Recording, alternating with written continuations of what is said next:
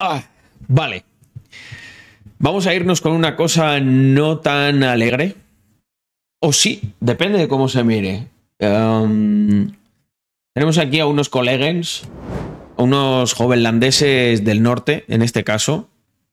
Y me ha hecho mucha, me ha hecho mucha gracia porque si veis este vídeo no vais a entender una mierda, pero quiero que veáis primero el vídeo antes de que... mm, antes de que os explique yo un par de cosas, ¿vale? Y lo, lo traduciré. Le voy a dar aquí. Pero vamos a ver primero el vídeo. Es que es muy curioso, ¿no? Vamos a analizar, de hecho, el vídeo. Voy a poner en grande.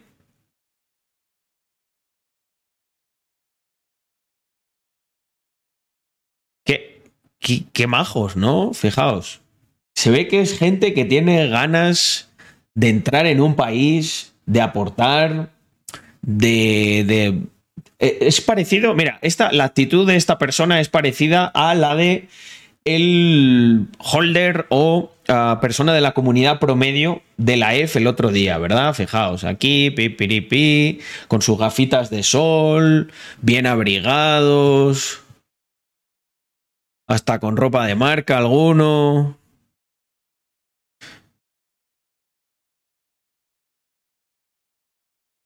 Y como si fuera un cachondeo esto, ¿no?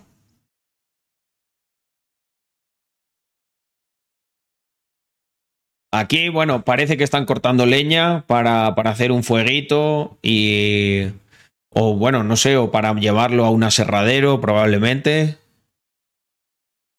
¿Qué pinta, qué pinta tienen todos, macho, de, de terroristas, verdad? No lo digo por nada, ¿eh? No es ningún sesgo negativo ni nada, por favor. Que nadie se piense mal, lo digo por la indumentaria. Porque van tapados hasta arriba, tal. Me recuerdan también a como a los antifa, ¿verdad?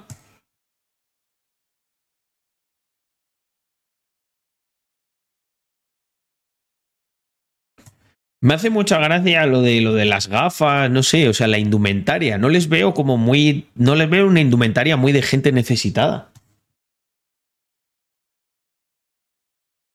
Mira, mira, qué, cara, qué cara de amigos fumándose un piti, aquí echando, echando el tronco para el aserradero.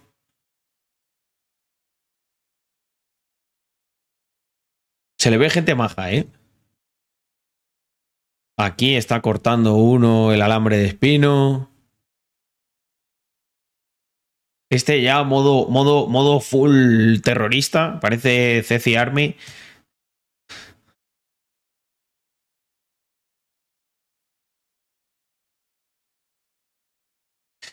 Ah, mira lo que os había dicho, han, han hecho un campamento aquí.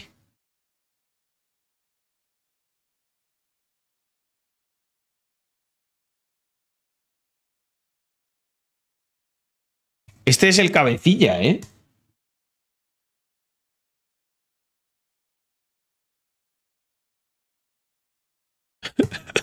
Dale, dale más, dale más que, que no me he duchado desde hace cuatro días. Ah, bueno, han cambiado ahora el tronco por un, por un palo de acero que han encontrado por ahí. Bueno, bien. Eh, vamos a traducir esto, a ver qué dice. El. eh, supongo que es el mini- ministerio, ¿no? De algo. Y dice aquí, defendiendo la inviolabilidad de nuestra frontera, que es una obligación. Eh, y el derecho de cualquier Estado. También eh, rechazamos las acciones de Lukashenko, eh, inspirado por Moscú, y los soldados y los oficiales um, al servicio están defendiendo la frontera vallada, la frontera um, de una amenaza real. No hace falta que nos lo juren. De- desde luego. Um, Estamos agradecidos a ellos y continuaremos pues dándoles soporte, ¿no? A las fuerzas y cuerpos de seguridad polacos. ¡Qué nación Polonia, eh! Quedan quedan pocas naciones últimamente en Europa que uno que uno no sé se sienta orgulloso, ¿verdad? Pues Polonia es una de ellas. Así es como se tiene que tratar a esa gente que no veo ningún necesitado, no veo niños, no veo mujeres, no veo pobreza de ningún tipo. Lo que veo es una invasión. Una invasión vestida, o sea, fijaos, a lo largo de la historia ha habido muchas invasiones. Los países constantemente han tenido, y de manera cíclica, guerras, pero sí que es verdad que estamos ante una... Estamos ante un nuevo tipo de invasión es una invasión que se basa en el carácter buenista de algunas personas, que al final acaba siendo más peligroso que el carácter normalista, ¿no? Yo pues que ni buenista, ni malista, ni nada. Yo creo que hay que ser normalista, ¿no? Y el normalista normalmente, ¿qué dice? Pues cuando ve una cosa de estas, dice, eso está mal, no es bueno, eh, no veo, no veo que haya ahí ninguna intención de integrarse, ningún ánimo de, no sé, de llegar al país y proveer. Yo lo que veo es literalmente gentuza tratando de invadir de manera violenta, haciendo mofas, mostrando cero respeto por eh, la cultura y las leyes del país al que van. Por lo tanto, infiero que como están haciendo eso, digamos que el primer día, ¿no? Que quieren poner un pie en el país, probablemente lo continúen haciendo los subsiguientes días que se les deje estar en el país. Sin embargo, esto es como, por ejemplo, una negociación, ¿no? Pues si alguien viene y me viene con esas gilipolleces, pues probablemente lo que yo infiera es que esa persona no tiene ningún ánimo de hacer negocios conmigo de una manera pues no sé, vamos a decir razonable. Es que no sé, no sé ni, ni qué palabra utilizar con esto. Pues lo mínimo, ¿no? La, lógica que todos tenemos de que si tú vas de prestado, ¿no? Como se, se, suele decir, ¿no? Cuando estás de prestado, pues tienes que ser muy respetuoso con aquellos que te están prestando. Porque si os dais cuenta, es una actitud muy diferente de la de alguien al que tú le estás prestando, le estás ayudando de alguna manera. Es una actitud de persona que cree que está en el derecho absoluto de invadir tu tierra, pisotear tu cultura y encima mofarse de ello. O sea, ya no solo, ya no solo lo exige, sino que además hace una mofa de ello. Porque es que, mira, yo, por ejemplo, ese de las gafas, creo que lo mínimo que se tenía que hacer es para, eh, para dirigirse a un oficial polaco, es quitarse las gafas. Por una simple cuestión de respeto. Ya ni entro en el del pasamontañas y el resto de colegues y de jovenlandeses del norte que están ahí que, vamos, yo Mira, igual soy un poco antiguo, ¿no? Para estas cosas. Pero yo creo, podéis utilizar el chat para, para corroborarlo o, o no, o, mostrarme que estáis en contra, pero o sí os voy a pedir una cosa, que seáis completamente sinceros con esto que os voy a decir. ¿Alguna de estas personas os apetecería invitarla a vuestra casa? Porque a mí personalmente, eh, no, la verdad. Entonces, si a estas personas, a título individual, no nos apetecería invitarlas a nuestra casa, ¿por qué hemos de invitarlas a nuestro país? Que al final, en cierta manera, en cierta manera, un país, ¿no? O sea, yo eh, tampoco me quiero poner aquí a filosofar mucho, pero, pero a grandes rasgos, a grandes rasgos, sí que se podría considerar que un país es como una especie de casa de los que compartimos una cultura. Entonces, si estamos de acuerdo en que un país es una especie de casa de para los que compartimos una cultura, que no, no quiero entrar en, en el papel del Estado y tal, porque a lo mejor, pues algo como las fronteras en un tipo de sociedad como la que a mí me gustaría no existirían, pero sí que existirían otros, otros mecanismos que impidiesen que esto pasase. Porque aquí hay gente que se piensa que es jauja, ¿no? Que el, pensamiento a lo mejor que nosotros tenemos más, más libertario. Pero lo que tengo muy claro es que no invitaría a esa gente a casa. Entonces no creo que la debamos invitar a. Pues. a nuestro país.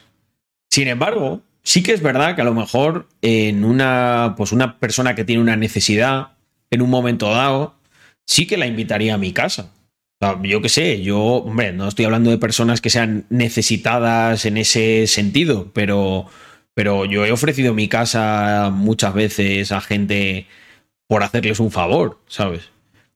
Quiero decir que, a día de hoy yo, en el estatus no que estoy, pero es que desde luego a esta gente no. A esta gente, además, yo es verdad que no, lógicamente no procedería a invitarles a mi casa, pero sí que a lo mejor procedería que de parte de lo que genero, eh, destinar tanto a nivel privado, que, que yo lo hago, para ayudar, como a nivel incluso público, me voy a poner aquí full tibio, socialdemócrata, estaría dispuesto a que, joder, a que se derive y a que se haga lo pertinente. Pero volvemos a lo mismo. Con esta gente que he visto en el vídeo, no, tampoco. Ninguna de las otras dos cosas. Entonces, si como sociedad, porque además esto, yo he visto varios experimentos sociales muy divertidos en los que los que se manifiestan a favor de que vengan los refugiados y tal, luego les preguntan, están allí. He visto uno que además súper realista, que está con un refugiado y van ahí con unos papeles y le preguntan que si, si puede acoger a esta persona. Ni una sola dice que sí. Ni una sola. Entonces, aquí lo que estamos es ante. Eh, gente, vivimos en un postureo. En un postureo. Postureo woke que es inaguantable. Yo, la verdad, después del evento que hemos hecho, creo que he vuelto más radicalizado que nunca. O sea, creo que somos los suficientes. Mira, el otro día se me ocurrió un experimento así mental, muy divertido, que voy a hacer hoy con vosotros. Vamos a hacer a pequeña escala. Aquí 63 que veo que estamos. Yo es que me he vuelto, fijaos, desde que pensé en este experimento, muy demócrata. Muy de. Muy de referéndums y me vais a entender. El tema este de que em, se destine tu dinero a que mutilen a niños pequeños. ¿Qué creéis que ocurriría si sometiésemos a votación esto? Porque yo el otro día me lo imaginé. Se me escapa una sonrisita para los que me están escuchando en modo podcast. Vosotros si hiciéramos un referéndum de esa ley, ¿qué creéis que ocurriría? Si, sometiésemos a referéndum, por ejemplo, la ley de violencia de género, ¿qué creéis que ocurriría? Si sometiésemos a referéndum la amnistía, ¿qué creéis que ocurriría? O sea, en esencia, os voy a cortar un poco el vídeo, la pieza de contenido. Si sometiésemos a referéndum la mayoría de mierdas que nos meten con colador una vez llegan al poder, ¿qué creéis que ocurriría? Por aquí dice Mr. Matthew, en España sale lo que diga Sánchez. No lo creo. Porque si, si Sánchez estuviera tan seguro de esas cosas que luego hace, las diría en campaña electoral. Y si os dais cuenta, el Sánchez de campaña electoral es muy diferente al que luego gobierna tema amnistía, todas estas historias. De hecho, creo que si no llegan a un acuerdo, hay una buena oportunidad para que, para que esto se le dé la vuelta a la tortilla, porque la realidad, la realidad real, es que la mayoría de la gente, la mayoría de la gente no está de acuerdo con la mayoría de cosas que eh, promueve o hace ya directamente por decreto el gobierno. Esa es la sensación que a mí me da no tiene mucho sentido que una minoría fastidie y domine. Eh, o sea, estamos hablando de. Hay, hay un nuevo tipo de, tiranía. Normalmente la tiranía, la tiranía se ejercía sobre las minorías. Pero a día de hoy la tiranía se ejerce por medio de las, de las minorías. No tiene sentido mm, que, que una minoría condicione la infancia y la juventud de los hijos de todo el mundo. Es que no, no tiene ningún sentido. pero bueno, esto, esto es lo que tenemos. Y em, lo que tenemos de cara, de, de lo que son de puertas afuera. De puertas adentro. Pues bueno, otra vez andamos con Jovenlandia, siempre Jovelandia siempre a la vanguardia de la criminalidad. Vamos a ver este vídeo. Es un vídeo bastante triste, la verdad, pero es mi deber eh, que tenga la difusión necesaria, porque en los medios apesebrados de los que disfrutamos no va a salir, ya os lo digo yo. Esto no es en España, pero me da igual. O sea, aquí tenemos a, a tres jovenlandeses, ¿vale? Porque es que se ve que son de Jovenlandia, llevan, parece que llevan pegado el carnet de identidad en la frente de Jovenlandia. Eh, ah, no sé, bueno, un segundo. No tiene, no tiene sonido este, ¿eh? igualmente. Lo roban y dejan a una persona que, que tiene, como se puede apreciar, pues un algún tipo de minusvalía o algo tirado en el suelo que no se puede ni levantar. Y aquí este, que debe ser el padre del niño, fijaos, ¿eh? Qué bonito ejemplo le está dando un adulto a un niño. Esta gente, lo que ocurre, ya no voy a entrar en si son buenos o malos. Em, les.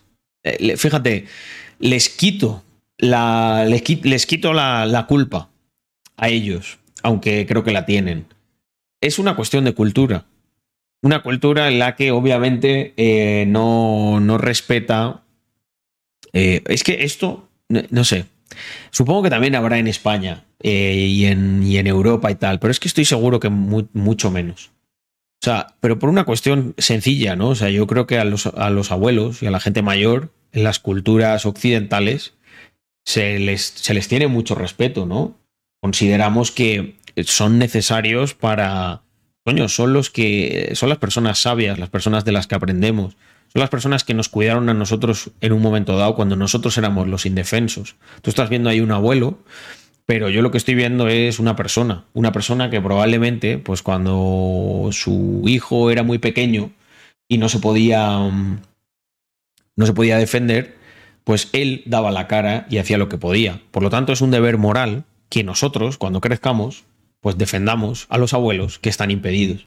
Pero es que cuando veo a esta gente, de verdad, mira, yo me he estado planteando si mm, ser un poquito menos radical, un poquito menos duro con el contenido por, por experimentar a ver qué pasa, ¿no? Pues yo creo que este vídeo es un vídeo muy bueno porque eh, me estoy conteniendo de una manera bastante notable. No sé si se transmite afuera de, de la cámara, pero por dentro, si os contase lo que hacía yo con estos tres, si os, contase, si os contase de verdad lo que hacía yo con estos tres, no sé por qué peli va Sau.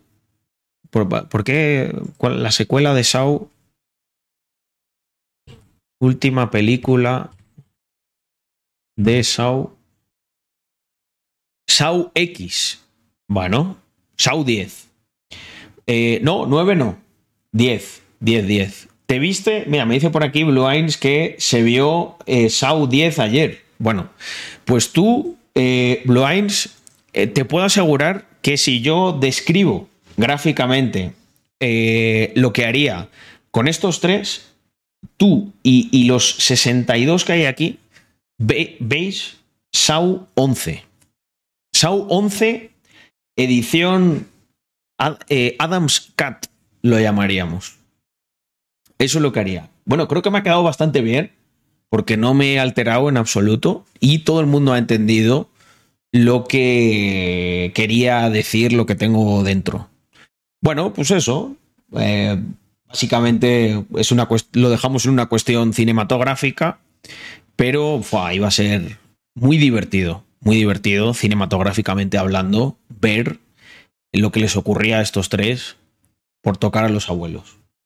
Y sabéis que a veces estas cosas eh, puede, puede que esté más cerca de lo que nos imaginamos. Porque, ¿sabéis? Me gusta mucho la metáfora esta de del fuego y de la chispa. A veces, o sea, un gran fuego que desola toda un, todo un bosque, solo empieza con una chispa, algo que parece insignificante, ¿no? Como algo tan pequeño puede acabar derivando en algo tan grande. Pues yo cuando veo estos vídeos, Mm, me imagino como chispas. Chispas que a lo mejor, bueno, caen así en. caen en un material que no prende y no pasa nada. pero va a haber un día, va a haber un día que va a prender una o varias chispas y van a pasar cositas. Esperemos que no, esperemos que no tenga quien. Yo, yo soy de los partidarios, ojo, tampoco quiero que aquí nadie se caliente. Yo soy de los partidarios de que mejor no hacer chispas donde puede prender. Yo es por eso por lo que, pues así en tono de broma y tal, os comento estas cosas. Porque de verdad, yo, de verdad os lo prometo, no quiero no quiero, me, me, molesta mucho que salten chispitas de estas, porque claro, pienso, a lo mejor llega un día en el que se, prende la vaina y va a ser peor. Va a ser peor para ellos, para nosotros, para todos. Va a ser peor. Entonces, soy más de abogar porque no pasen estas cosas. Y yo creo que ahí, la verdad, los medios de comunicación, los estados, la gente que tiene cierta relevancia, eh, pues hace bien en, que se vea y que pongamos paliativos para que esto no ocurra. Por ejemplo, por ejemplo, sin ir más lejos, Em, esto que he visto aquí, esto que acabo de ver aquí, me parece un antichispas, ¿vale? Podemos llamarlo así, puede ser un nuevo concepto del canal. Esto es un antichispas, o sea, cuando, cuando las fuerzas de seguridad eh, intentan que gente que no está adaptada, que vuelvo a repetir, no entro ni en buenos ni en malos, vamos a dejarlo en que no están adaptados. Ellos a lo mejor sus motivos tendrán. A lo mejor les han, lo han pasado tan mal, tan mal, que, que lo que ellos hacen malo lo consideran un chiste, ¿sabes? Pero, pues para eso, cada uno, cada uno tiene su contexto, cada uno tiene mm, parte, ¿no? De una situación y los demás debemos actuar en consecuencia. Eso es lo único que digo, que hay que actuar en consecuencia, hay que tener en cuenta todo esto que he dicho para que no salten chispas. Y entonces así todos contentos. Porque si no, luego saltan y tal. Vámonos con otra cosa más alegre, en mi opinión. Por ejemplo, Milei, otro anti, otro antichispas. Eh, va a trabajar. Va a trabajar en los problemas que realmente afectan a los argentinos y llevan afectando desde, vamos, tiempos inmemoriales. Entonces, esto permite pues, que la gente se desarrolle y que no. Coño. Y que no salten chispas también a nivel social. Doctora Breckman, le hago una pregunta. Mire, el comunismo donde se aplicó fue un fracaso en lo económico, en lo social y en lo cultural, y además mató a 150 millones de seres humanos. ¿Me quiere decir por qué lo quiere aplicar acá? Javier Milei, yo no sé si eso te lo dictó Macri el Ricón del Vago, pero la verdad que es falso. Es una fake news de características enormes. es una fake news. esto, esto que bueno. Esta parte es a la que quería llegar porque la verdad que hay, esto, esto es un cachondeo, ¿eh? Es una fake news. Una fake news. Este, fake, fake news. Se escribe así, ¿no? Una fake news. eh, Brad, Brad y Pete conocen una celebridad, fake news. ¿Qué es una fake news? Se conoce como fake news. ¿Esto quién lo ha escrito? ¿La tía esta o qué? Eh, yo pensaba que no salía en el diccionario, ¿eh? Una fake news. se repite, pero no porque se repita mucho en las redes sociales pasa a ser verdad. Doctora Breckman. Bueno, lo que se repite mucho en las redes sociales es lo de que mm, lo de que la inflación es culpa de los empresarios. Eso no sé si entra en el catálogo de fake news o, true news, pero eso sí que se repite mucho y no está constatado por ningún, ningún economista serio del mundo. De hecho, suele ocurrir, suele ocurrir, porque una cosa, gente, igual estoy descubriendo yo aquí algo increíble, ¿eh? ¿Por qué, ¿Por qué no se producen ciclos inflacionarios espontáneos? ¿Por qué, no, ¿Por qué no ocurre eso de que los empresarios nos reunimos así de plan eh, de buen rollo un día de venga, vamos a meter aquí, vamos a meter un poquito de inflación, que me viene de lujo la inflación a mí. Me viene que te cagas, se me devalúan todas las reservas de capital, pero sí, sí, vamos, vamos a meter inflación. Curiosamente, curiosamente, siempre ocurre la inflación después de, de, sus historias de flexibilizaciones cuantitativas, impresión de dinero, recompras de deuda y todas estas mierdas. O sea, no, no sé si es que es casualidad, si es que tienen mala suerte siempre. Eh, siempre dicen que no, que no va a haber inflación, luego que es transitoria, luego que es culpa de, Juan Roig, de Mercadona, eh, luego que ya se ha pasado, que es gracias a Pedro Sánchez, que salimos más fuertes otra vez. Eh, no lo entiendo, no lo entiendo, joder. con lo buena que es la inflación para los empresarios, no sé cómo no la, auto, no la autoproducimos. Oye, igual estaría bien un congreso en el próximo AEF podríamos hacer un panel sobre eh, empresarios a favor de la inflación. Es que podría ser un cachondeo, ¿eh? eh ¿Os lo imagináis? Hacemos como un panel fake de. Y ahí diciendo, sí, claro, hay que meter inflación para el año que viene, que, así ganamos más, subimos los precios. Si tanto, si tanto les viene, si, si también les viene a los empresarios la inflación, ¿por qué siempre se están quejando de ella? Es que es una cosa que. Um, yo escuché que era culpa de Rax, que lo hicieron aposta para aprovecharse de ella. Claro, a nosotros nos flipa la inflación. yo se lo digo al equipo y todo, de a ver si a ver si dura, a ver si dura más la inflación. De hecho, fijaos, últimamente igual me habéis visto un poco triste y tal. Eh, ha sido porque está, está bajando la inflación. Bueno, no está bajando, ya sabéis, está creciendo a una tasa menor. Em, Muy buenas noches, Carlos. Ya por fin en casa. Buenas noches. Esta vez todo bien. El evento 110, a verla cuando el siguiente. Qué maravilla, ya estamos, ya estamos pensando en el siguiente y organizando, organizando todavía no, tengo una reunión importante el miércoles en la que nos juntaremos los, pues los dos organizadores, Davast y Rax, y vamos, eh, tened por cuenta que habrá más ediciones y probablemente en, no solo en Andorra. Mm. Ay, amigos, en fin, eh, la inflación. Nos encanta a los empresarios la inflación. Ahora vamos a hablar de la inflación. Pero primero quiero, quiero terminar con otro vídeo de mi ley, que la verdad que me ha gustado, me ha gustado muchísimo el debate. Lo he visto a cachos, sé que debería vérmelo entero, pero la verdad no he tenido tiempo. A ver si me lo pongo en plan en, modo podcast cuando me vaya por ahí a dar un paseíto.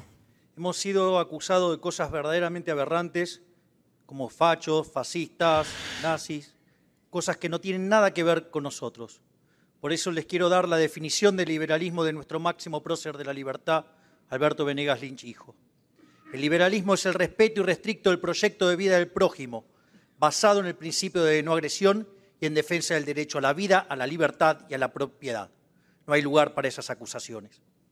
Por otra parte, nosotros valoramos la visión de memoria, verdad y justicia.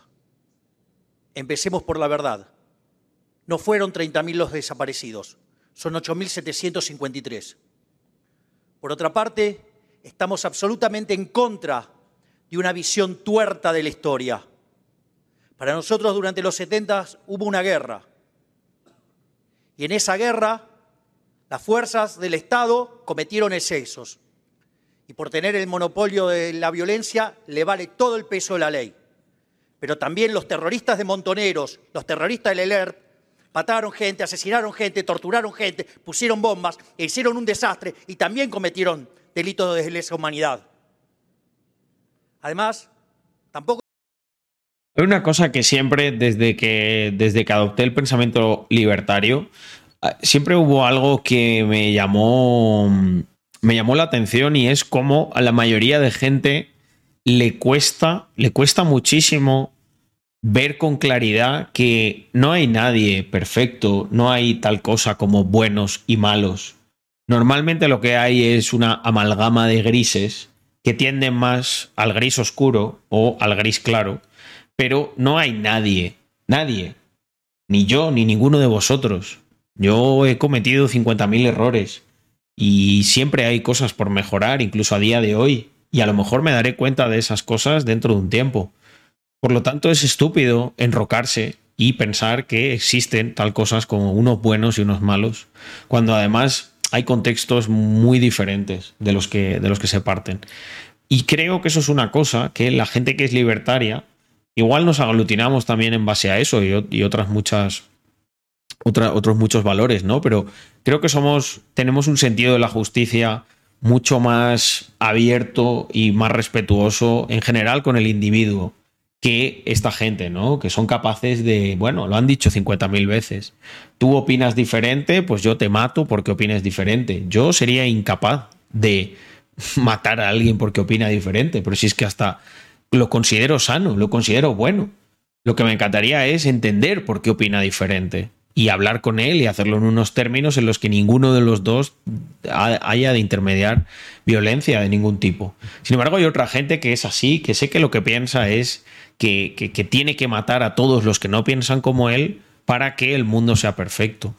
Si tu visión del mundo perfecto es que tienes que cargarte a la mitad de la población, igual, igual no es tan perfecto como tú te imaginas. No sé, a mí yo aspiro a más. Yo aspiro a un mundo en el que, o sea, si a mí me hablas de perfección, del concepto de perfección, lo primero, lo primero que te diría que tienes que respetar es la vida del prójimo. Si no, Perfecto ese sistema no es. De hecho, probablemente ese sistema es una basura. Como la mayoría de sistemas que lo que han hecho es pues, cargarse a mogollón de gente porque eran tan buenos, ¿no? Y los otros tontos no lo comprendían, que para ellos valía más em, el valor de una idea que el valor de una vida. Cosa que obviamente yo no comparto, ¿no? Sé que hay gente por ahí que, bueno, que preferiría matar antes a una persona que un gatito y cosas de estas.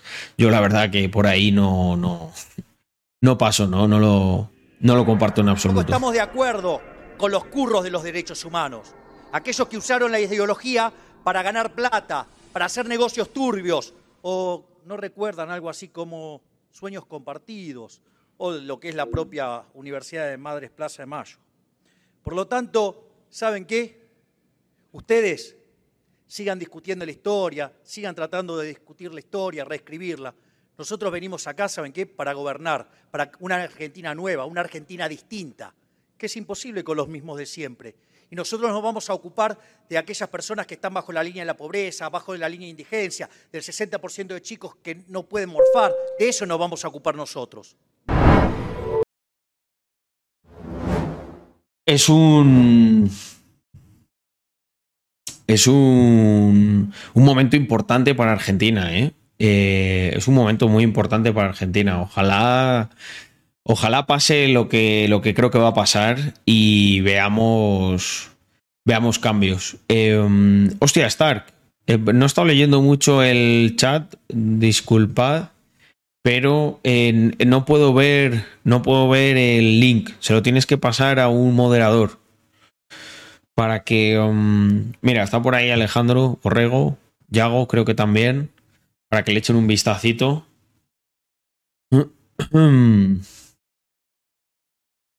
Vale, hostia, eh, George93, muchísimas gracias por esos 12 meses, caballero. Espero que esté yendo todo fino con, vuestro proyecto.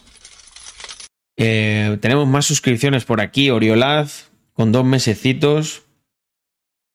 Eh, hola Carlos, ¿has usado o visto el uso de Art Studio en el mundo empresarial? Que me estoy planteando aprenderlo. No sé si me estoy equivocando, pero Art Studio era algo relacionado con, las matemáticas. ¿Es algo parecido a MATLAB o me lo estoy inventando completamente? Mm. Buah, no, Yago no, no, no. Además hemos hecho, hay un pan con tortas porque, eh, bueno, sabéis que se traslada parte del equipo y una de esas personas es Yago Andorra, pero como todavía el tema de los pisos aquí es terrible. Eh, costó mucho eh, que, consiguieran un buen piso y les han retrasado la entrega hasta el día 15, entonces pues no, les tendremos por aquí hasta entonces. ¿Qué más tenemos por aquí? Hostia, Francisco Javier. Qué alegría me dio verte por ahí. Eh, este fin de 27 meses. 27 meses. Dice, buenas noches, capitalistas de bien, qué pedazo de evento y de gente y ponentes. Y qué, y qué pedazo de comunidad. que lo arropó. Mm.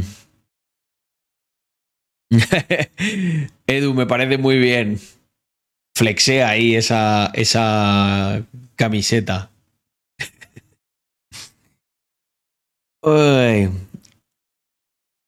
Bueno, buenas noches a, también al resto, a todos los que vais entrando. Bienvenidos. Somos 88. Vamos, vamos cogiendo ritmo con esta, estas charlas de mi ley, ¿verdad? Pero tengo mucho más para esta noche. Voy a poner un poquito de música. Para, para que haya todavía más ritmito. Y agradecer toda. Mira, Chef Carlec dice: disfrutando aún de todo lo de ayer. Muchísimas gracias, chicos. Fue un placer cenar con vosotros y que me contagiaseis de esa energía. Eh, hay muchas cosas ahí pendientes y, um, y yo veo mucho potencial una cosa que afecta a 0.19 que puede ser muy bomba. Ya os iré contando. Stark, mi querido Stark, 21 meses ya. Dice, el reflejo del esfuerzo, todas las buenas palabras. Me alegró conocerte en persona, al igual que quienes fueron referentes en 2011 te han dado tan buenas palabras. Hoy trabajaré para lograr lo mismo. Un saludo. Bueno, Stark se refiere a un mensaje que para mí tiene pues una componente emocional muy grande, porque en este evento estuvo, eh, es, bueno, estuvo gente que son, todos son referentes de una manera u otra para mí, ¿vale? Pero es que en concreto había una persona que a mí me apetecía mucho conocer, que era ni más ni menos que don Manuel Llamas, presidente actual de, mm, de la, del Instituto Juan de Mariana. ¿Y sabéis por qué? Porque yo durante muchos años, o sea, cuando... Mira, si nos vamos a YouTube...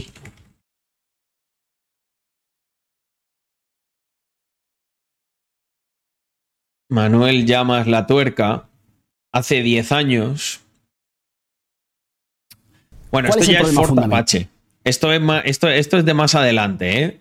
Esto, esto mira, fijaos, 2013. Pero. Eh, pero yo quiero algo de la tuerca. Esto era Span TV, tal. Hay, cosas, hay cosas todavía más antiguas. Hace 10 años. Mira, hace, hace 11 años esto. Espérate. Igual ya no están, ¿eh? Igual lo han quitado o algo así, porque veo que no. Mm. Mi modelo sanitario es el sueco. Es que todas las intervenciones de, de Manuel Llamas son, son brutales, de verdad. Eh, había vídeos todavía más antiguos en la tuerca, pero no pero no están por algún motivo. Mm, A el ver máximo son 10 traemos años. Bastos a un evento. Eso ya sería una locura. Por lo menos Lo para mí. Lo haremos, lo haremos. Pero bueno, en fin, lo que os contaba. eh, Manuel Llamas es una persona que para mí fue un, un grandísimo referente. ¿Dónde tengo a Manuel Llamas? Mm, Aquí está. Es una persona que fue eh, para mí un grandísimo referente y pues lo he mencionado eh, tanto en Instagram como, como en Twitter porque además tuve el gusto de comer con él durante la pausa que hubo en ahí en el en el Andorra Economic Forum entre las charlas que se estaban dando. Y básicamente lo que le dije es, hostia, Manuel, porque Manuel de primeras me, me felicitó por la, por la organización, por todo. Y yo lo primero que le dije es, pues tío, si te impresiona esto que ves, que sepas que sepas que tú has tenido una influencia brutal.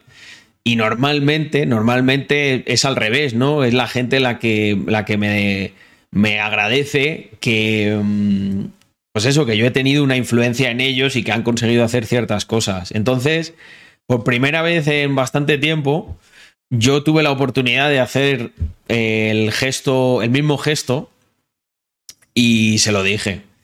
Eh, le dije, macho, Manuel, eh, cuando yo era un chaval, además le conté esto también, ¿no? De que muchos de vosotros, pues, pues habéis sido influenciados por lo que hacemos ahora, por, por el cómo vivimos la vida, ¿no? Las cosas que hacemos, un estilo de comunicación diferente.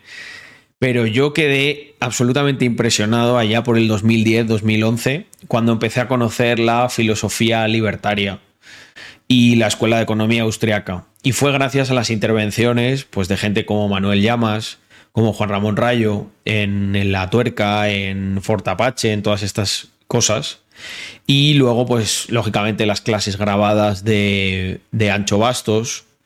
Eh, también los debates en los que estaba Daniel Lacalle. Eh, en algunas ocasiones también en la televisión.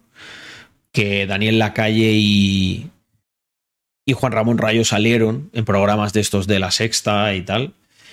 Y yo se lo dije así, le dije además, ya sabéis que una parte muy importante de mi patrimonio y de lo que yo soy a día de hoy es porque invertí pronto en, en cosas como Bitcoin. Yo en Bitcoin, esto tal cual se lo dije a, Manuel Llamas, yo invertí en Bitcoin porque me pareció el dinero más mm, cercano a las teorías eh, y a las doctrinas económicas eh, del liberalismo. Y holdeé, yo sé que muchos me tenéis por un buen inversor. Inversor creo que seré bastante mediocre. Lo que sí que soy es, desde luego, es un tío con principios.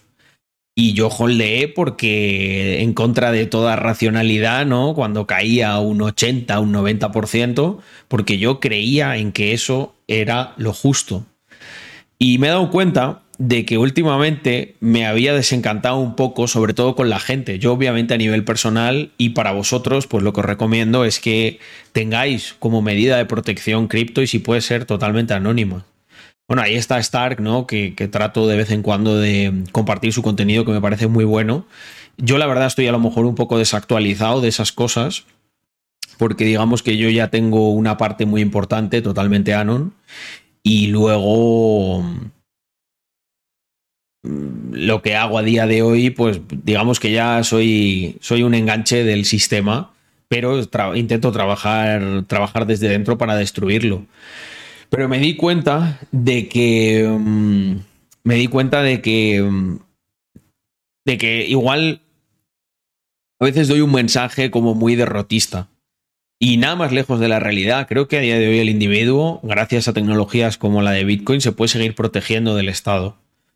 Lo que simplemente me ha desilusionado un poco, y esto lo quiero puntualizar, es que, mm, por ejemplo, cuando llegó la pandemia, me pareció un shock lo suficientemente grande como para, que hubiese un golpe de efecto, un cambio en la conciencia global, y no lo ha habido. Esto no quiere decir que no lo pueda haber o que no lo vaya a ver. Pero eh, pues también hay veces que te vas haciendo más mayor y muchas veces pues cuando ya caminas por un sendero más experimentado de la vida, normalmente te preocupas más por los tuyos que por el resto del mundo. Pero la verdad que el otro día vi que al final, como en todo en, en la vida, lo mejor es una mezcla, una mezcla, ¿no? Una, una receta que tenga de, las, de los diferentes ingredientes en su justa medida. Y el otro día lo que vi es que creo que llegamos e inspiramos a más gente de la que nosotros imaginamos. El problema que tienen las redes sociales es que al final yo aquí estoy viendo 88 espectadores, ¿vale? Y al final no, no, se le da tanto valor. ¿Por qué? El otro día estuvimos, hicimos un evento privado eh, en las oficinas de Rax. Las oficinas de Rax estaban llenas, con 25 personas. O sea, aquí hay ahora mismo más de tres veces las oficinas enteras de Rax. Yo estaba contentísimo de ver la oficina llena de gente charlando, compartiendo ideas, em, haciendo, haciendo no solo networking, relaciones, más allá de simplemente los negocios, de gente que tenemos un, no sé, unas ideas afines. Y, hostia, me di cuenta de que, que es que somos más. somos más de los que nos imaginamos y que tenemos que trabajar en... Tenemos que acordarnos constantemente de lo que nos une y olvidarnos un poco de lo que nos separa. En el evento del otro día había gente de todo tipo. Gente que le gustará más las cripto, gente que le gustará menos, gente que le gustará más la bolsa, gente que le gustará menos, gente que le gustará más la privacidad, que veo aquí a, a, Stark, ¿no? Y gente que le gustará menos. Pero lo que os puedo asegurar es que a todos, a todos les gustaba muchísimo la libertad. Y eso es lo que nos une. Unos tendrán una visión, a lo mejor yo creo que, hay que hay que socavar al sistema desde dentro, habrá gente que sea aún más radical, pero todos son mis hermanos. Es lo que, es lo que tiene que quedar claro. Al final a mí me da igual, cualquier persona que esté trabajando por ampliar su libertad individual, por construir un mundo mejor, eh, respetando los principios básicos, me da igual de la manera en la que lo haga. Me da igual hasta que eso, muchas veces me, me preguntan, yo creo que en ese aspecto siempre he sido una persona muy... Eh, muy cabal, ¿no? Eh, cuando me dicen, oye, ¿y, qué pasa si soy funcionario? Pues no pasa nada, tío. ¿Qué, ¿Qué, piensas que va a pasar si eres funcionario? ¿Que te voy, voy a querer que te, que te cuelguen de la plaza pública? No. Lo único que sí te animaré es a que, hostia, ya que, ya que recibes, o sea, ya que tu sustento depende del dinero público, dedícalo, lo más honorable que podrías hacer es dedicarlo a que eso, que ambos sabemos que es injusto, termine. Y ya está. Eso es lo único que le pido yo a alguien que. O bueno, o habrá gente que, no sé, que, em, que, no es tan. que cree en la libertad, pero a lo mejor cree, cree en ciertas áreas del Estado. No pasa nada, pero si hasta que lleguemos ahí, anda que no queda. O sea, yo creo que primero lo que hay que hacer es eh, ganar relevancia. Y si ganar relevancia supone sacrificar ciertas cosas pero ciertas cosas que no son troncales. Yo no estoy hablando de que tú sacrifiques tus valores. Yo no estoy hablando de que nos pongamos aquí a repartir dinero y paguitas para que, no, para que nos doren la píldora cuatro matados. Yo estoy hablando de, pues por ejemplo, yo lo comenté en mi ponencia, ¿no? Em, nosotros podríamos haber hecho el evento con full cripto, no sé qué y tal, ¿qué hubiese ocurrido? No hubiese ido ni, ni el 90% de la gente no hubiese ido. Sin embargo, ¿qué es la estrategia inteligente? Dale opciones a, las personas que apuestan por esa tecnología, que están más metidos, y dale también opciones a los que no, de descubrir por ellos mismos, sin forzar, el, ámbito que amplía, ¿no? La libertad que les puede dar. Y yo creo que esto es una muy buena reflexión sobre la EF. Eh, ¿Pero crees posible una revolución sin violencia? Sí, claro que la creo, claro que la creo. Yo el otro día no vi, no vi necesaria la violencia en ningún momento eh, para transmitir ideas y para inspirar a miles de jóvenes. Yo lo que creo es que si tú consigues que esos miles de jóvenes vayan a sus casas e inspiren a otros miles de personas, estaremos hablando de millones. Yo creo que todavía queda mucho trabajo por hacer. Eh, um, pero mucho trabajo, y cuando digo trabajo lo digo de verdad, queda mucho trabajo. La ponencia de la en la calle eh, lo, decía. Eh, este señor, Alex Fusté, de, de Ambank, también lo dijo. Lo que hay es que, lo que, hay es que moverse, gente.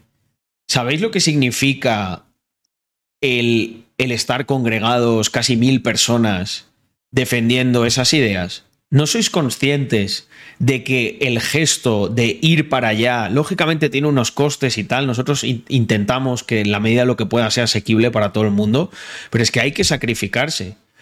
Hay que sacrificarse por lo que en uno cree. Si no, no se consiguen cosas. Si no estamos aquí todo el día eh, chupándonos las pollas con qué bonito es el liberalismo, qué bonito es tal, pero hay que hacer cosas. Nosotros en la medida de lo que podemos las hacemos. Yo a lo mejor podría tener una vida mucho más tranquila eh, chupándole la, la, picha a cuatro corporates y a nosotros se nos han caído patrocinadores, se nos han caído cosas porque dicen que, bueno, que somos personas polémicas.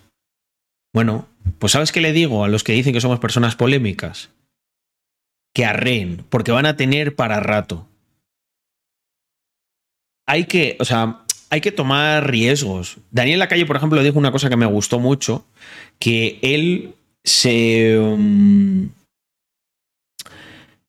él cuando quiso cambiar cosas se sumó a, la política, pero sin ningún signo político.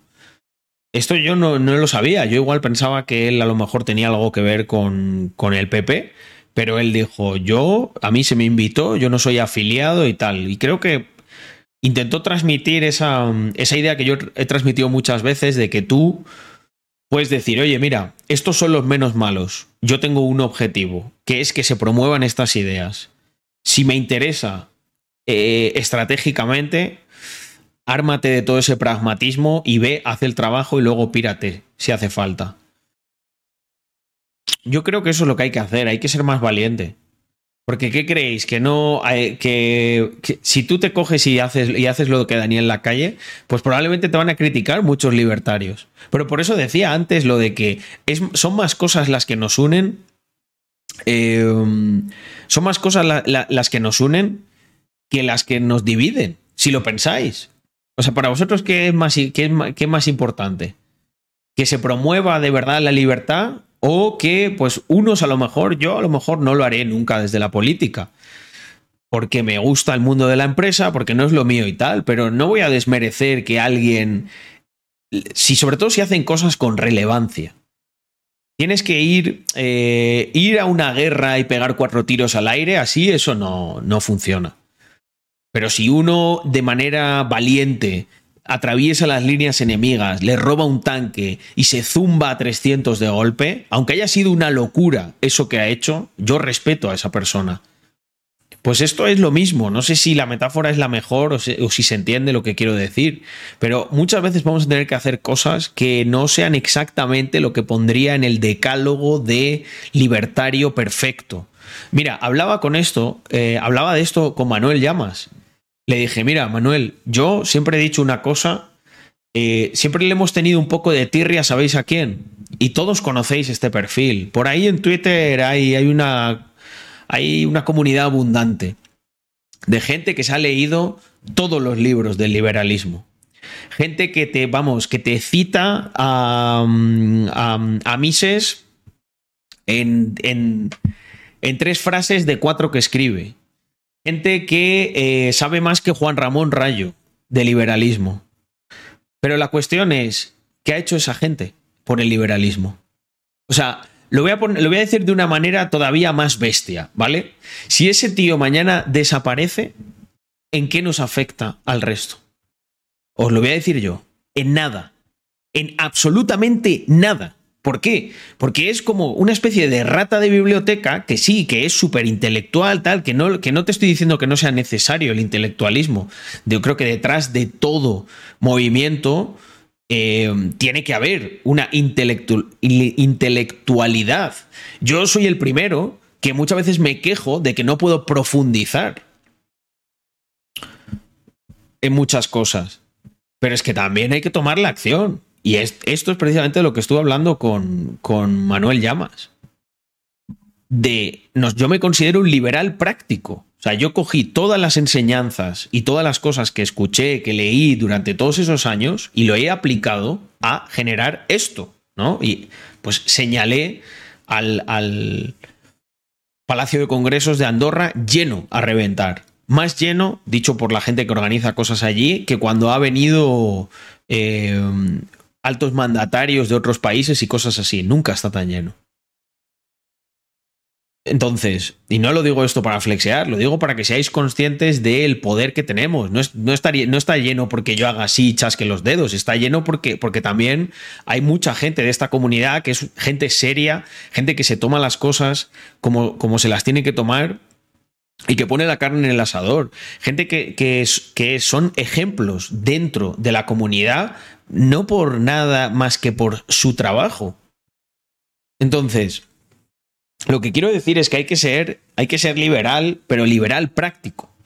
Alguien que aplique sus principios a su vida diaria y demuestre que la mejora.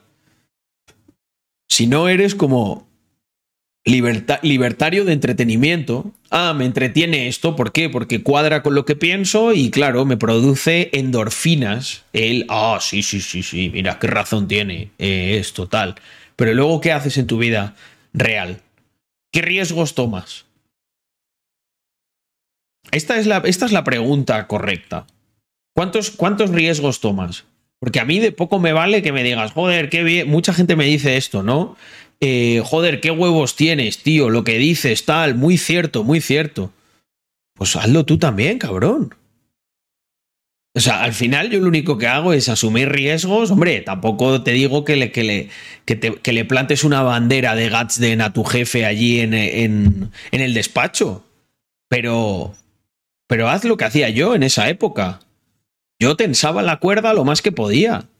Y cuando me hablaban de em, payasadas intervencionistas, yo me ponía a hablar de, economía y les decía lo que ocurría cuando, cuando se hacían esas cosas. Y cuando terminaba la hora de la comida, pues tan contentos todos y me ponía a trabajar y me callaba y ya está.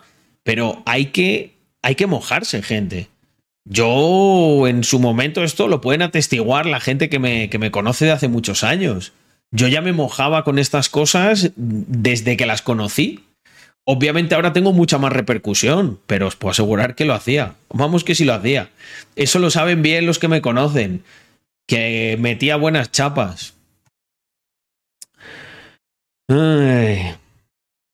Así que esto esto creo que es un mensaje potente, gente, para que, para que lo incorporéis en, en vuestro día a día, ¿no?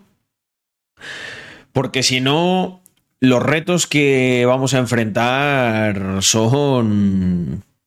son jodidos, ¿eh? Ahora os voy a contar unas pequeñas reflexiones sobre un tema que me tiene. Mm, me tiene. me tiene que me quita el sueño.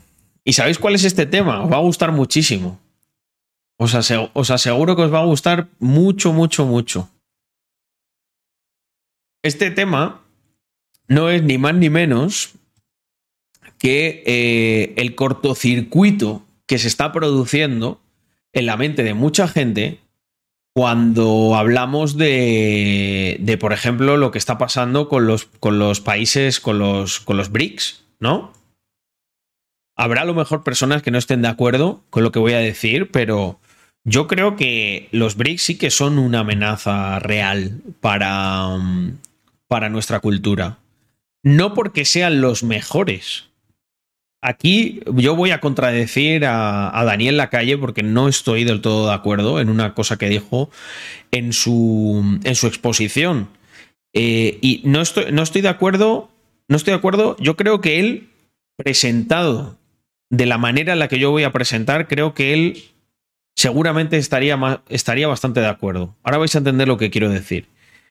Daniela Calle dijo que no podía ser una alternativa a los BRICS porque son países que, eh, pues eso, son países que no tienen, vamos a decir, un, un marco jurídico tan serio como el de Occidente.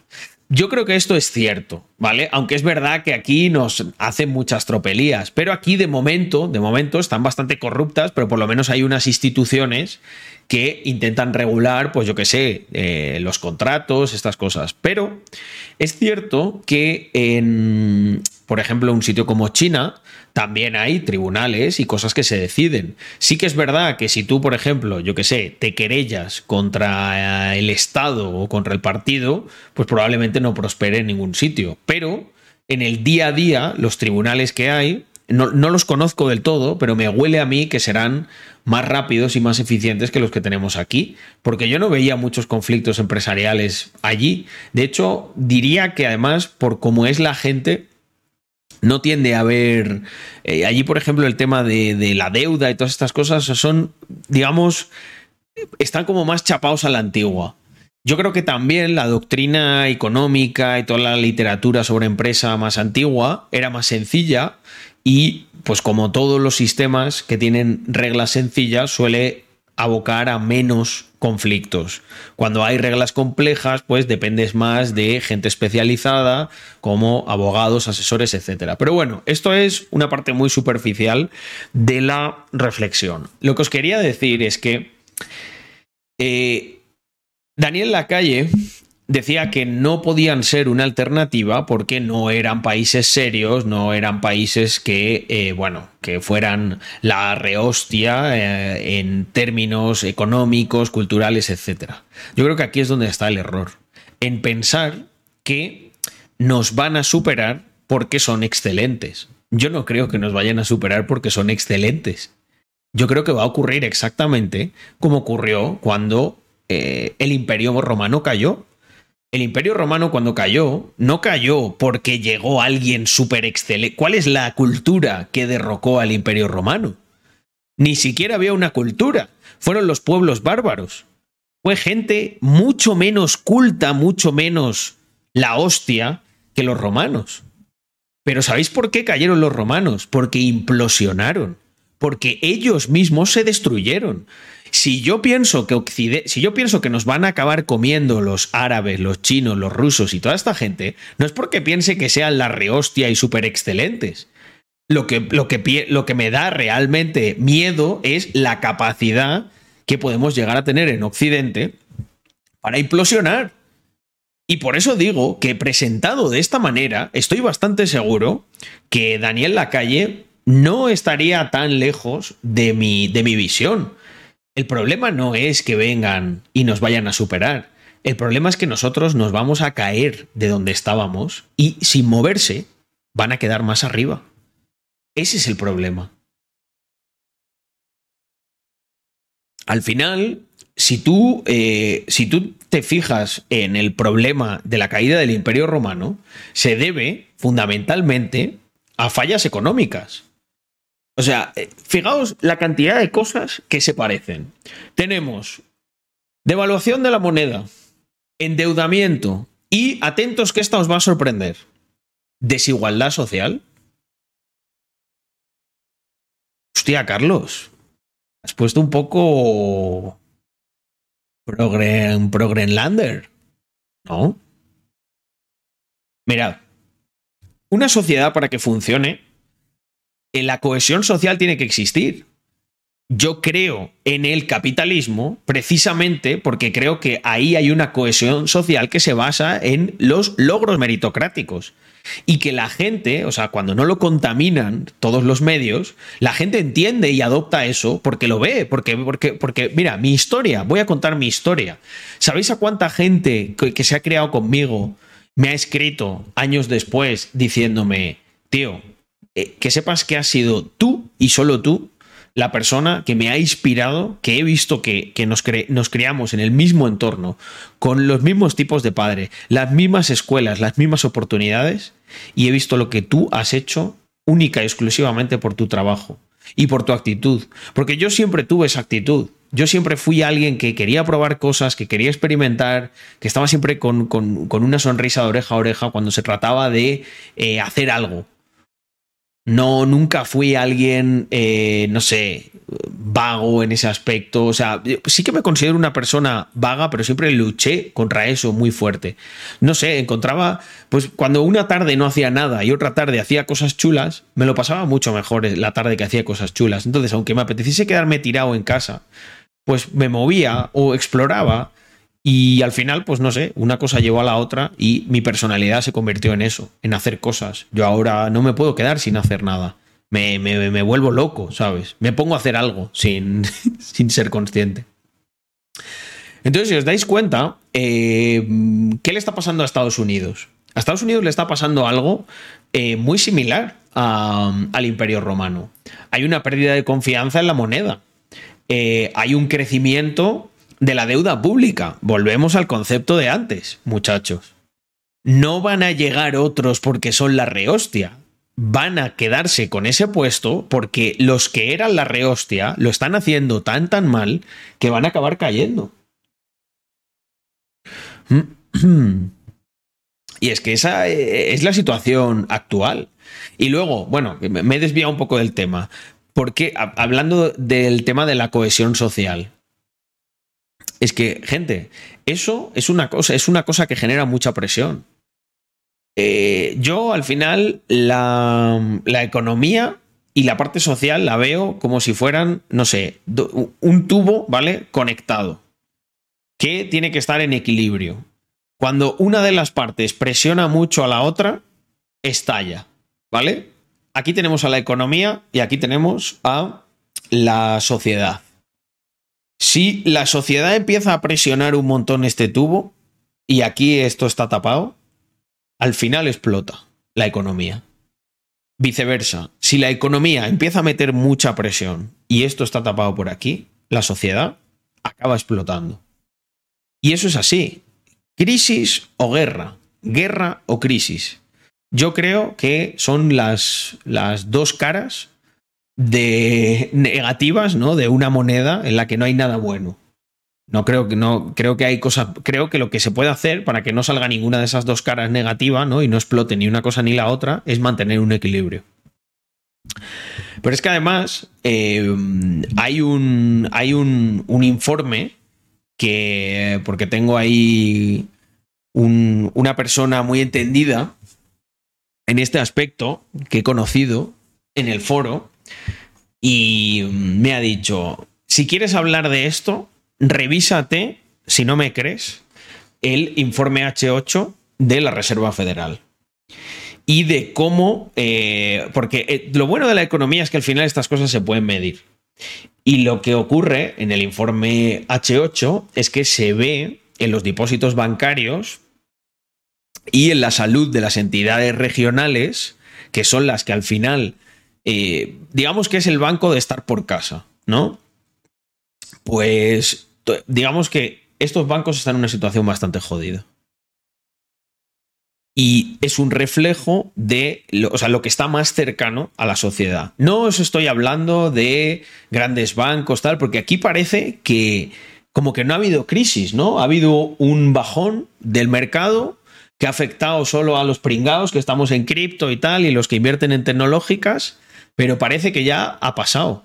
¿Os acordáis que un día os dije, eh, viene el halving tal, pero a mí me da la sensación de que puede haber un sustito, puede haber una cosa? Creo que puede haber un susto o un susto muy grande que incluso retrase las perspectivas que tiene mucha gente sobre el halving. Ahí lo dejo, ahí lo dejo, para que cada uno actúe en consecuencia. Yo creo que um, una cosa que tenemos clara y más después de este, es que vengo, vengo de la EF calentito. Eh, después del congreso ¿no? que hemos hecho en Andorra, centrado pues en la libertad, la libertad aplicada a la economía, yo creo que hay que estar, hay que estar muy pilas con toda la intervención que estamos teniendo, porque está llegando a unos límites insospechados, gente. Está llegando a unos límites insospechados. Y nada bueno va a salir de ahí. Si han conseguido tapar eh, la mierda poniéndola debajo de la alfombra, yo creo que ya hay tanta mierda que es que la alfombra puede llegar a salir volando. Y, sí, lo voy a decir, puede que veamos, puede que veamos cosas muy raras. Yo, por ejemplo, pensaba, hombre, a lo mejor una cosa que nos pondría a venir a nosotros muy bien es que si salta todo por los aires, se utiliza Bitcoin como refugio. Y dije, oye, pues ni tan mal, ¿no? Esto, ni tan mal. Desde luego que no.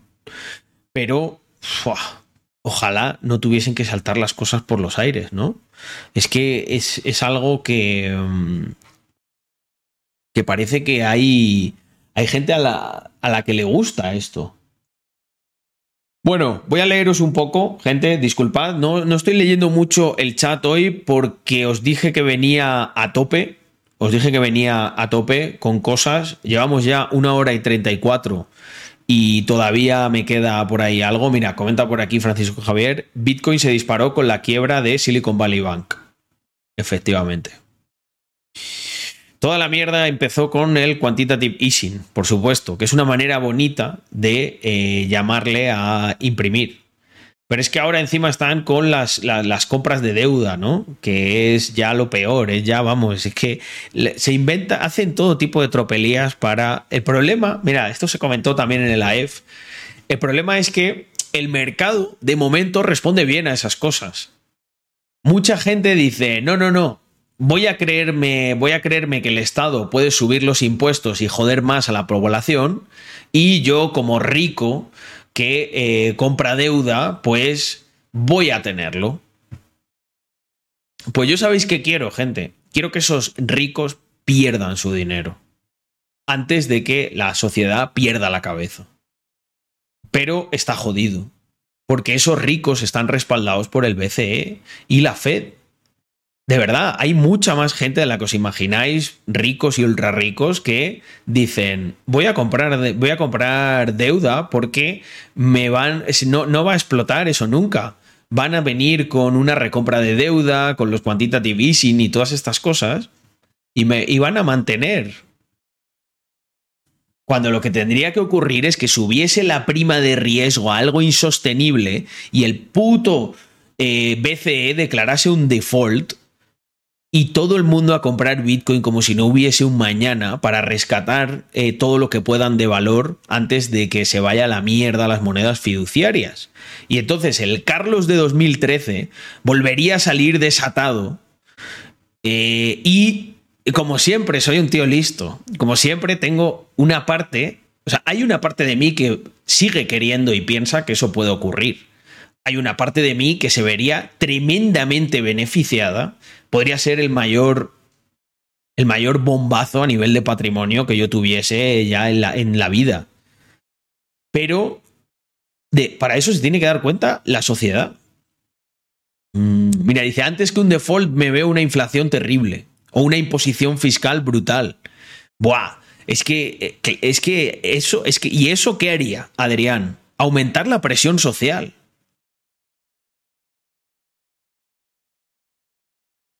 Mm. Michael Burry ha apostado todo lo que tenía y lo que no en corto en el mercado, por lo que no se espera nada bueno, la verdad. Mm.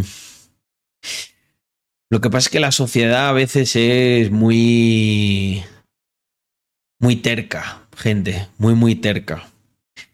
Pero en fin, a ver, os voy a leer un poco. Alejandro, hice el sorteo ya. Podéis verlo en vuestra cuenta en la página. Mm. Mm. Las instituciones están, están apilando Bitcoin, no te quepa duda.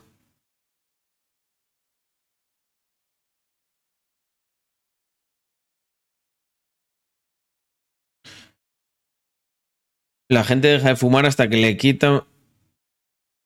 Deja de fumar hasta que le quitan medio pulmón en una operación, es así. Sí.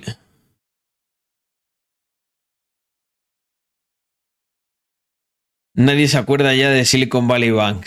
Es verdad, ¿eh? Y pasó hace nada. O sea, es que fue, es que es increíble. Carlos debe tener más experiencia en análisis sociológico que muchos licenciados en sociología y filosofía. Eh, bueno, igual esos licenciados en sociología y filosofía aprenderían mucho más observando a la gente que solamente intentando predecirla a través de libros. Y si esa es la impresión que tienes, Finders, única y exclusivamente es derivada de esto que acabo de decir. Me gusta mucho observar e interactuar con la gente y aprender de ellos, ¿eh? No lo digo en plan, uh, os psicoanalizo para manipularos. No, no, me tengo un interés genuino en, por pura curiosidad. Y obviamente aprendes mucho. Carlos, ¿sigues alguna religión actualmente? No, no soy practicante de ninguna religión, pero sí me considero una persona eh, espiritual. Y bueno, también eh, digamos que mm, le debo mucho respeto a la tradición judeocristiana porque creo que derivó en, la mejor y más próspera y más beneficiosa cultura que ha vivido y creo que vivirá de momento durante mucho tiempo eh, este bonito mundo en el que vivimos. Aunque por culpa de. Pues por culpa de. De agentes espurios. Se la están llevando por delante. Roma cayó por la corrupción, creo, además de una agencia de colocación, por supuesto. Carlos, me ha Eh. encantado el evento y estoy esperando al evento de Valencia. La cena en la Masana con todos esos devs de Disrupt 3, ese Muchas gracias, al Vladi. final me dio mucho que pensar, y me gustaría en un futuro aportar mi granito de arena en ese proyecto. Genial. El Lo evento voy a tener muy en cuenta. Hable con mucha gente interesante e intercambie contactos con muchos devs. El casino una pasada. Y luego la parte del casino fue divertida. El desayuno en la oficina Mm. muy bien. Hablé con los dos chavales de Barcelona que hicieron la página de la EF. Me conocían ya sin yo conocerlos. Hombre, yo hablo bien de ti. mí a todo el equipo de Rax. Estoy muy agradecido con todo esto, y voy a hacer todo lo posible para saldar mi deuda contigo. Por- Ayer te la he vi- la demo la he de no la he visto todavía la demo. hasta el viernes en Andorra, por si cuadramos. Otra vez, muchas gracias. Saludos a Sí, toda la gente de eh, 0.19 y de Disrupt 3. Pues mira, Vladi, bueno, muchísimas gracias por esos bits, tíos, agradecen un montón. Em, la demo, hoy, hoy he estado como resolviendo ahí cosas, o sea, hoy en teoría estaba descansando, pero he estado apagando los fuegos mayores y organizando alguna cosita que, em, sobre todo post evento, cosas post evento que se tienen que atender inmediatamente. Pero eh, sé que me enviaste el Loom, lo he visto, el link, y es que además tengo ganas de verlo para, para que comentemos. Entonces yo creo que sí, que por ejemplo podríamos hacer por aquí cerca una cena el, el jueves, igual estaba bien. Podemos ir, porque conozco sitios por aquí, por la zona que están bien, porque Vladi está por cerca de donde yo vivo, en un hotel que le recomendé.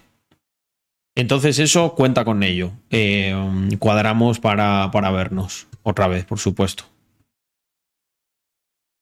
Y Carlos, mañana voy a ir con un amigo a una charla en la que van el de UGT y el de comisiones obreras. Estamos preparando una pregunta que tenga que ver con las subvenciones y las gambas para hacérsela.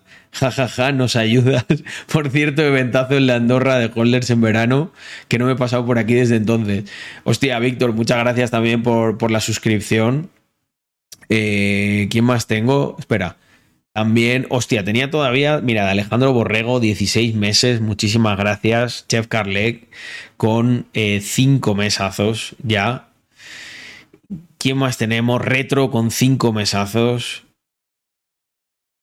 Cascón 97, que joldea ahí ya por segundo mes. Dice, buenas Carlos, me paso un momento, voy a dormir. Como siempre se dice, viva Rax Mafia. Qué pena, porque probablemente no, no lo, no lo ha escuchado.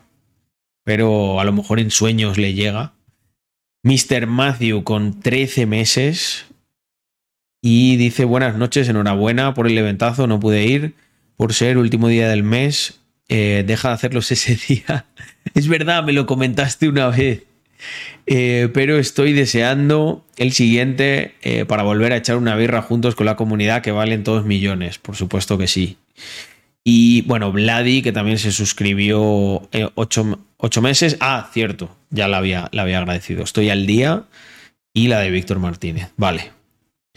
Anuncio de Flexicar que me estoy comiendo, Carlos. Bueno, Adrián, una suscripción ahí. No sé si me escuchas. Para los asistir a los eventos debemos ser holders, ¿verdad? No. Eh, decídselo ahora. Adrián. Eh, ser holder siempre te va a dar ventajas. Siempre.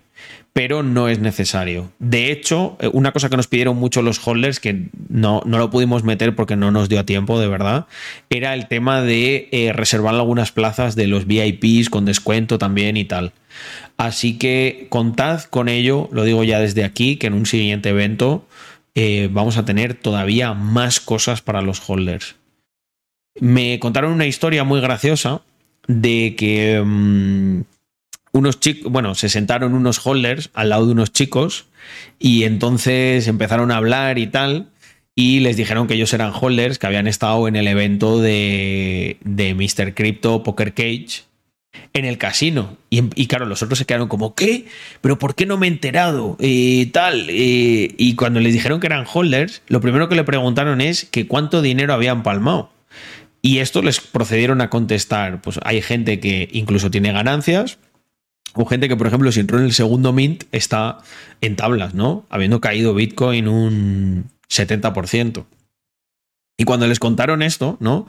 De que o bien estaban en ganancias o en tablas, los tíos en plan como que no se lo creían.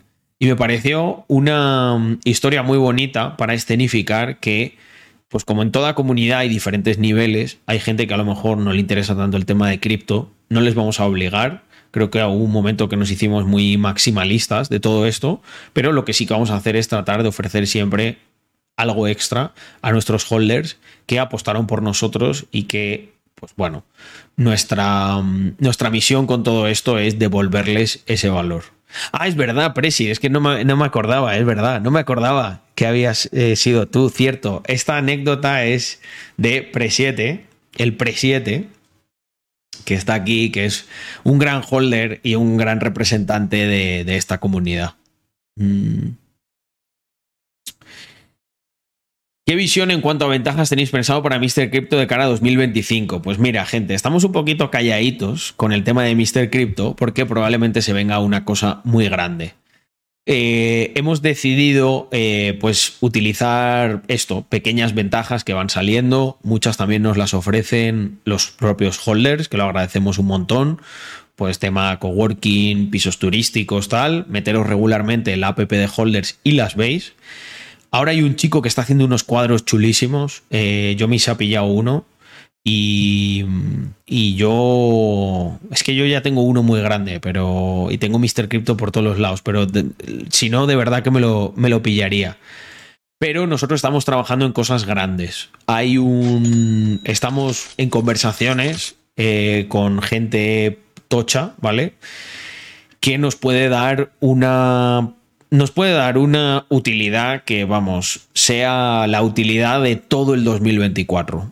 Pero no puedo decir mucho más. Sé que es un mensaje de estos muy hypeante, pero de verdad que no, todavía no, no puedo comentar más. Jaime GM89, muchísimas gracias por eh, suscribirte con nivel 1. Eh, no sé si por dos meses o dos meses seguidos, pero igualmente muchísimas gracias. Oye, la gente que que hacéis eso de suscribiros varios meses, que creo que Vladi lo ha hecho también antes, me, mm, me despista muchísimo. Eh, a ver si Jaime eh, nos lo puede confirmar. ¿Es una suscripción de por dos meses o que es el segundo mes? Nike por Mr. Crypto. No, bueno, mira, eso lo, lo voy a desmentir. No, no, no. Pero, joder, ojalá algún día, ¿no? Mmm... Es curioso, ¿no? Como todo el mundo dice que. Ah, es el segundo mes suscribiéndome. Vale, vale. Es que algunas veces hay, hay como una opción que son varias seguidas y a veces me despista. Mm. Se me hace rarísimo que ahora al hablar por el chat le ponga cara a muchos. Lo bueno es que a la vez se me hace más cercano y familiar el chat. Bueno, hay una cosa que yo he vivido en múltiples ocasiones que me resulta enternecedora, ¿no? Que es que de repente veo a dos personas hablando, ¿vale? Y yo sabéis que siempre lo pido y siempre lo pediré, que es cuando os presentéis, si sois gente de Twitch, directamente decídmelo primero vuestro nombre de Twitch, ¿vale? Porque eh, yo, los que interactúo, la gente de la mayoría silenciosa y tal, que esto es gracioso, ¿no? Porque me lo dicen también, me dicen, Carlos, yo estoy siempre en los streams, pero soy de la mayoría silenciosa. Obviamente no, no me sé los nombres porque no los veo aquí en el chat.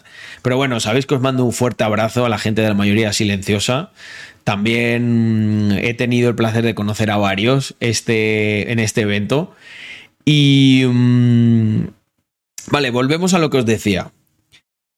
Eh, ¿Y qué os estaba diciendo yo? Ah, el tema de lo de los nombres. Una situación enternecedora es que yo a veces he visto a gente que está hablando, ¿vale? Voy a poner un ejemplo que no es, pero mira, Blue Eyes y el Presi, que los conozco bien a los dos.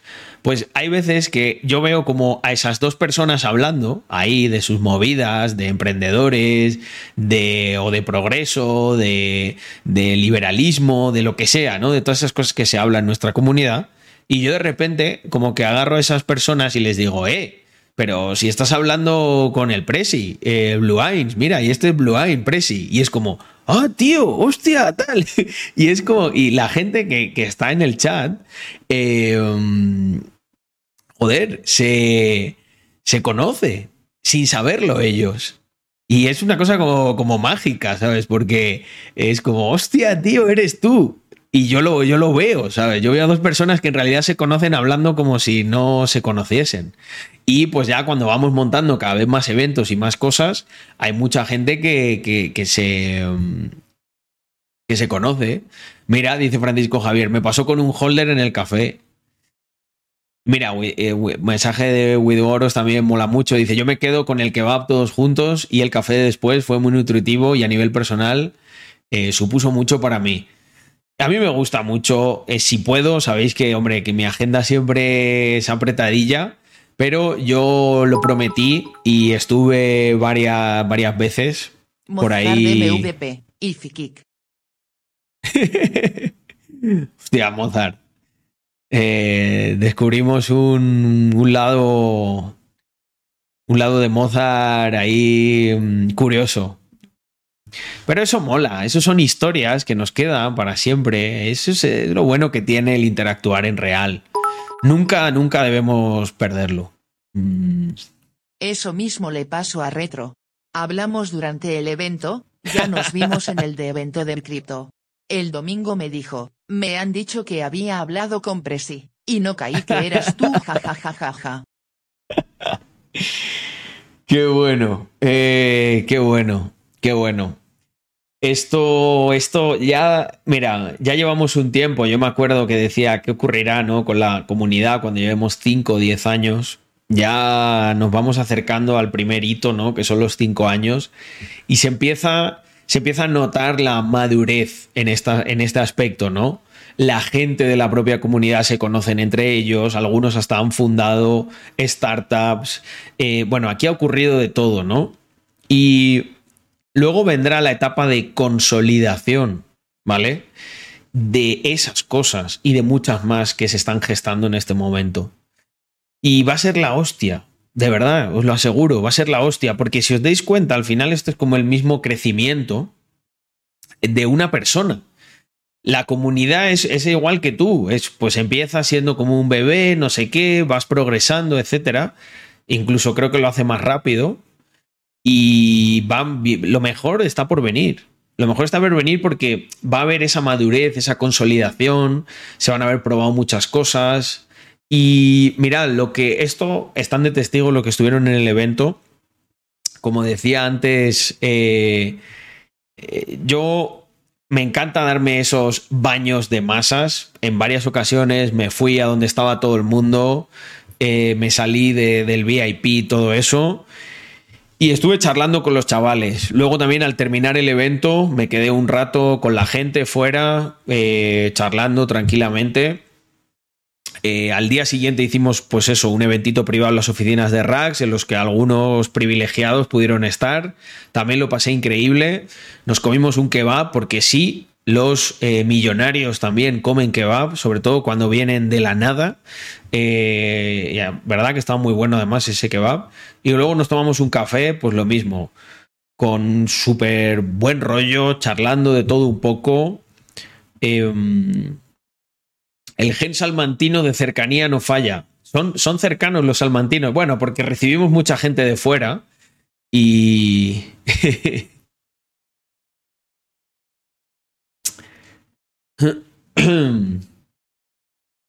Ah, es verdad, también Rax Date.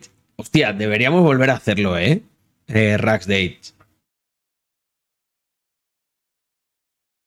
Mm, yo voy a Salamanca esta semana. Pues si puedes, échate una noche de fiesta por ahí, un jueves, un viernes. Bueno, ¿están ya los universitarios a tope? Sí, es octubre. Ya puedes salir un jueves si puedes, te lo vas a pasar muy bien. Y si no, sábado y domingo también. Eh, pues, a ver, mira, estuve con eh, el de Drumerto, eh, también en uno de Eddie Rivers, coincidiendo con las vacaciones en Mijas de Málaga. Es que es la leche. Vale, ah, se me estaba olvidando una cosa importante. Están de testigos que mucha gente con la que me estreché la mano y que conocí en este evento, siempre les digo lo mismo. Está muy bien que yo y Víctor y bueno, y el equipo y todo eso seamos aglutinadores, pero tenéis que, tenéis, que interactuar entre vosotros. Como más chicha le sacas a este tipo de eventos, es hablando con gente que está allí, que ha ido a lo mismo que tú. ¿Sabéis por qué? Porque aquí todos nos quejamos mucho. De esto es de una cosa de la que hablo en el vídeo que saldrá mañana, que trata sobre la soledad del emprendedor, Así que atentos a la una en mi canal principal. Y os adelanto un poco. Eh, todos nos quejamos de que este es un camino muy solitario. Pues aquí vuestro amigo Carlos, créeme que se está dejando los huevos porque sea un poquito menos solitario. El mío fue pero totalmente solitarios, hasta, hasta tan punto de solitario que el recuerdo que tengo es este que os he dicho muchas veces de Caín. O sea, yo veo a Caín como mi pana emprendedor porque simplemente estaba aquí en mi regazo tumbado durante tardes infinitas en las que probábamos cosas, no funcionaban, nos desesperábamos, probábamos otras. Y no había tanta información y ni mucho menos había este tipo de, de comunidades en las que os podéis apoyar los unos en los otros. Así que de verdad, chicos, aprovechadlo todo lo que podáis. No tengáis miedo a poner a qué os dedicáis o con lo que estáis en cualquiera, en cualquiera de los canales, pues desde el chat de Twitch como Discord o los, los diferentes grupos eh, más privados que hay. Eh, Carlos, ¿conociste a Daniel Lacalle? Sí, tuve el placer de conocerlo y de charlar con él brevemente, muy brevemente pero todo pinta que podré. Mm, todo pinta que podré tener más charlas y mucho más distendidas, porque os puedo transmitir de su parte que quedó impresionado. Quedó impresionado. Le gustó muchísimo todo el evento, pero también la, comunidad. O sea, eh, mucha energía. Una entrevista, pues mira, lo propondré.